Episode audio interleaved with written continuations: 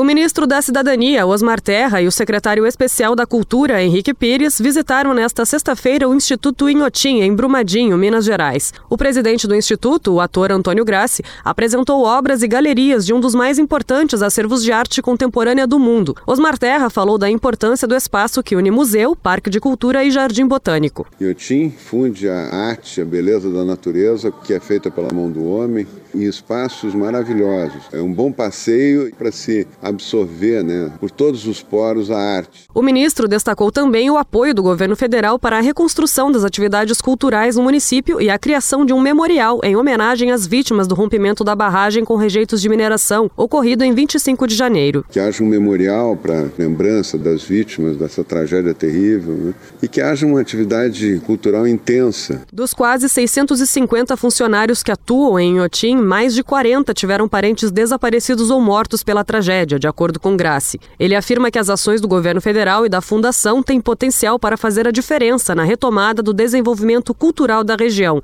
que desde o rompimento da barragem viu o número de visitantes reduzir. O interesse tanto do ministro como dos seus secretários foi muito relevante. Essa certeza que o Inhoti entende que ele pode ser o um elemento importante para a reconstrução da cidade, da região, e a gente acreditar mesmo que com a arte, com a cultura, a ecologia, com o meio ambiente, com a educação, a gente pode transformar as coisas. Na viagem a Brumadinho, o ministro da Cidadania lançou ainda um pacto entre os governos federal, estadual e municipal, além de empresas e organizações da sociedade civil para atrair investimentos ao município. Em maio está prevista uma reunião para o início das atividades do grupo de trabalho. Para mais informações sobre o Ministério da Cidadania, acesse cidadania.gov.br. Reportagem Renata Garcia.